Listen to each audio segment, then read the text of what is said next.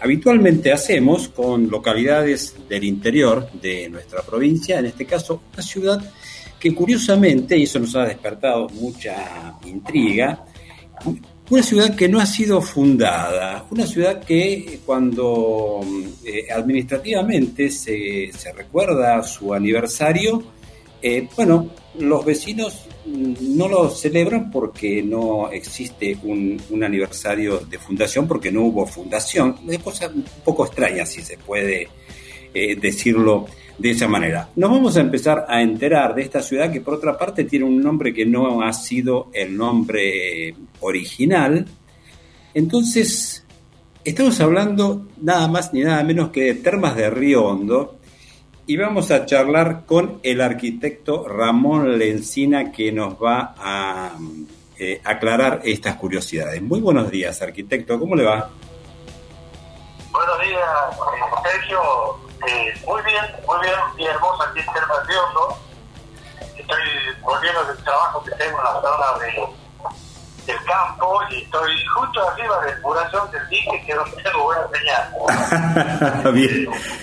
Ajá. viendo este, la maravilla de obra hecha por el hombre. Y, bueno, hermoso viento. Bien. Ah. Bueno, cuéntenos, cuéntenos, arquitecto, ¿de qué se trata esto de que Termas de Riondo no ha sido fundada?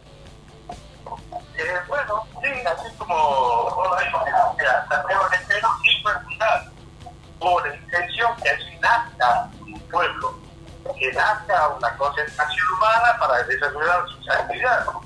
Tucumán, Córdoba, todas las poblaciones frías, frías, preguntaba para que allí sea una estación de trenes, porque por ahí pasaba la vía gente venía de Córdoba Tucumán.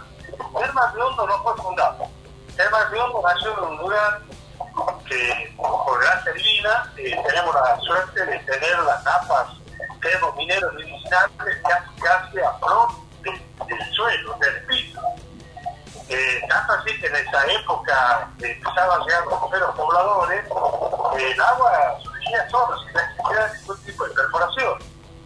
Estábamos hablando de montones de pueblitos hacia asentamientos de características rurales, tan cerquita del sur tucumano, que era quien compraba nuestro principal recurso que teníamos, que era la mano de obra de él, tan guapa y bueno, eh, llegaron primero los turistas, eh, habiendo enterado de que cerca de una vía de tren había abierto había aguas termales.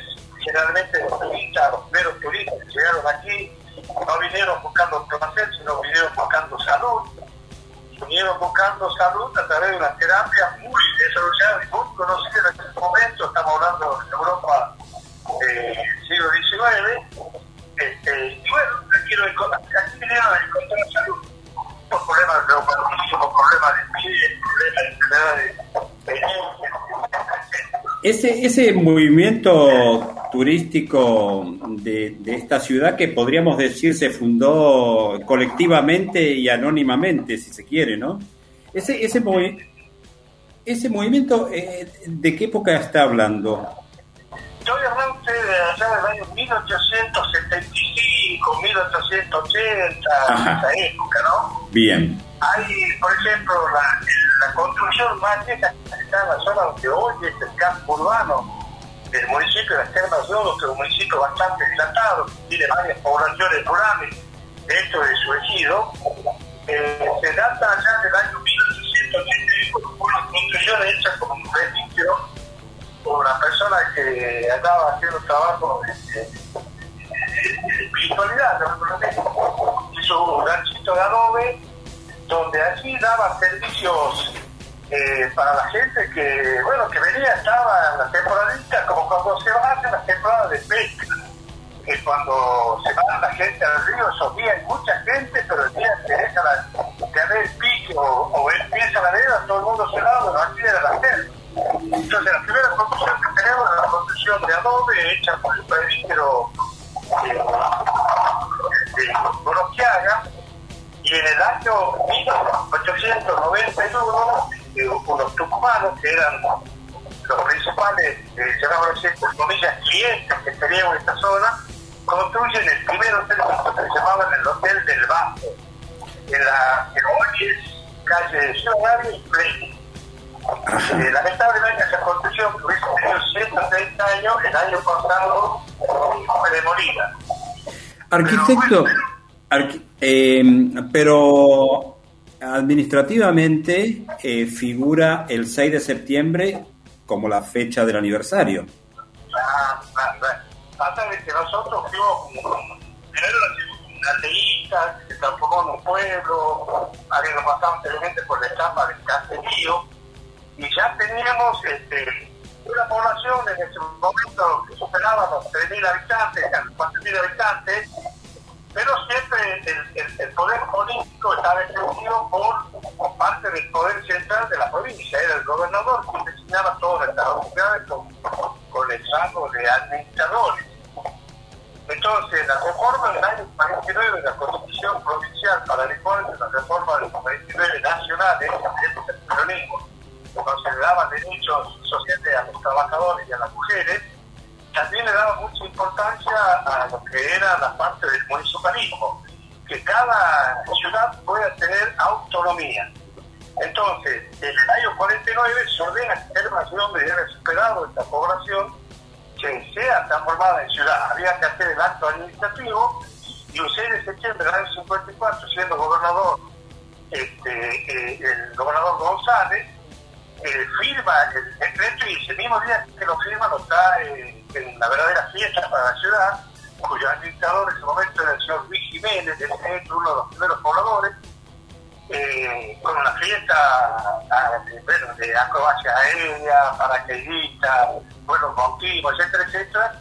Y desde ahí en adelante se una autorización para que el, administrador de, del pueblo llame a hacer los respectivos censos, algo los circuitos censales, etcétera, etcétera, porque ya en el 55 de la bendición. Sabemos que en el 55 fue el golpe de Estado, nada de eso ocurrió el proceso democrático quedó trunco, se anuló la constitución del 49, todo queda trunco, se vuelve a una constitución del principio del siglo XIX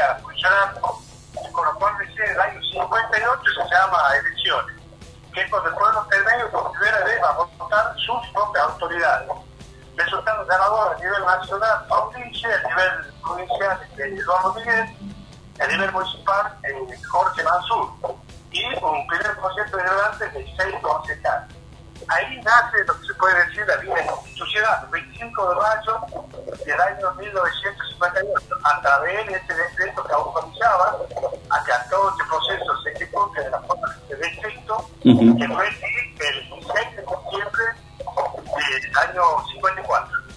O sea que, eh, según esto último que usted nos cuenta, eh, Terma se estaría cumpliendo eh, alrededor de 65 años. No, mira, Terma del Segundo, no le llamemos cumpleaños, llamemos aniversario y tenemos cientos de aniversarios para poder festejar, pero Terma del Segundo es precisamente, sabés que los eslogan de las publicidades que nosotros teníamos de la década del 30 y del 40, decía que Terma del Segundo era sinónimo de alegría entonces, esto nació más que nada como una fiesta, o sea, eh, que no hace mucho tiempo se festeja eh, lo que algunos llaman, entre comillas, cumpleaños de la ciudad. Que por supuesto es difícil que yo pueda explicarte a vos que yo tengo 30 años, pero te digo que hace 45 que soy arquitecto, ¿entendés? O sea, es una contradicción, pero no es un cumpleaños, es un aniversario. O sea, es un aniversario de, del principio del proceso de de, de, de regularización institucional con respecto al municipalismo. Bien. Cosa que se ve concretada el 8 de abril del año 1992, cuando nosotros aprobamos este, la Carta Orgánica Municipal, la que a nosotros en ese momento nos da la autonomía plena con respecto a los poderes centrales de provincia. Bien, y otra otra curiosidad, arquitecto, es esto eh, lo que tiene que ver con el nombre de la ciudad. Sí, bueno, eh, eh, las la gente que vivía en esos ranchitos de gran rectanidad, construcciones muy simples, no teníamos una identificación catastral, pero que, que, que, lo dé un nombre. Poblaciones que cuando se hacían los censos nacionales, figuramos con población de la localidad de Manzuca, que está a 7 kilómetros del norte de donde actualmente es la ciudad. Antes del departamento de Redondo, pero figuramos con población de ahí. Y la al respecto de distinguirlo, a través de investigadores que vinieron ya del año 1887, nos llamaron ojos de agua, nos llamaron vertientes, nos llamaron aguas calientes, nos llamaron baños, nos llamaron baños termales. O sea, teníamos forma así como para ir describiendo todo el fenómeno geográfico, geografía, que significa ser unas termas, aguas que brotan calientes de la misma tierra, ¿no? Vertientes. Y más todavía, en la que sí tenía nombre, era la terma de los de la frontera. Y eso lo identificaban así, termas de los Rosario de la Frontera, pues tampoco estaban en Rosario de la Frontera, estaban cerca de Rosario de la Frontera. Y los tucumanos, que han sido nuestros principales eh, eh, eh, inversores, nuestros principales consumidores, todo lo que nosotros teníamos, la identificaban como las termas, pero de la misma forma que vos podés distinguir la zona donde está el quebracho, la zona donde hay humanos, la zona donde hay humoso, donde hay la sierra, pero no para ponerle un nombre propio, para diferenciarlo de, la, de las termas de Rosario y la frontera. Y como pasaba por aquí el río Hondo, parte del río Dulce, le pusieron inmediatamente las termas del río Hondo, del río cuestiones este, administrativas, cuando en el año 32 se hizo la expropiación por parte del gobierno de la provincia de 600 hectáreas de la estancia décima, que era donde estaba afectado toda la población, eh, recién se empieza a institucionalmente llamarse la localidad La Terma de Dios. Bien. Bueno, arquitecto, eh, hasta aquí llegamos por hoy. Da para mucho más, pero hasta aquí llegamos por hoy. Le agradecemos muchísimo esta, estos comentarios históricos que nos ha hecho sobre esta querida ciudad que nos gusta tanto visitar, ¿no? Mandamos un abrazo grande. Bueno, muchas gracias, muy atento y saludo a toda tu audiencia. Muchas gracias, muy amable. Hasta pronto. Adiós. Bueno, eh, hablábamos con Ramón Lencina, arquitecto, hombre de mucha vida pública eh, en el estado municipal, fundamentalmente, de esta localidad.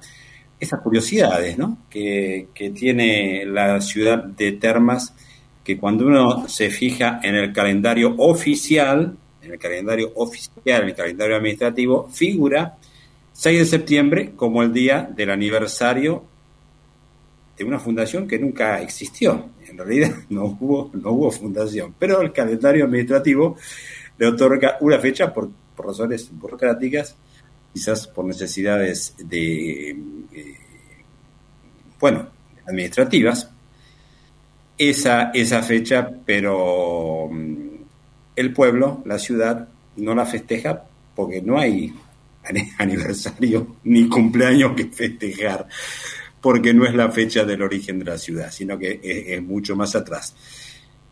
Eso es entonces algunas de las curiosidades de esta hermosa ciudad que, que es Termas de Río Hondo. Y siendo una, una, ciudad tan festiva, ¿no? Que no tenga el festejo de su, de su día.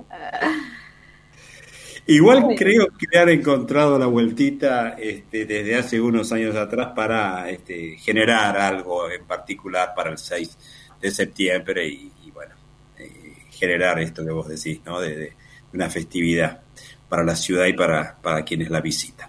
Bueno, muy interesante. Estas notas, la que acabamos de escuchar, también van a estar en un ratito nomás en las páginas de Radio Universidad para que puedas volver a eh, escucharlas. Bueno, nos vamos a la música. Se viene el dúo La Chicana y un clásico de Charlie García, de la época de la máquina de hacer pájaros, por probar el vino y el agua salada. Ya será, ya será. La prometida del rey de los tontos quizás, o tal vez en la madrugada.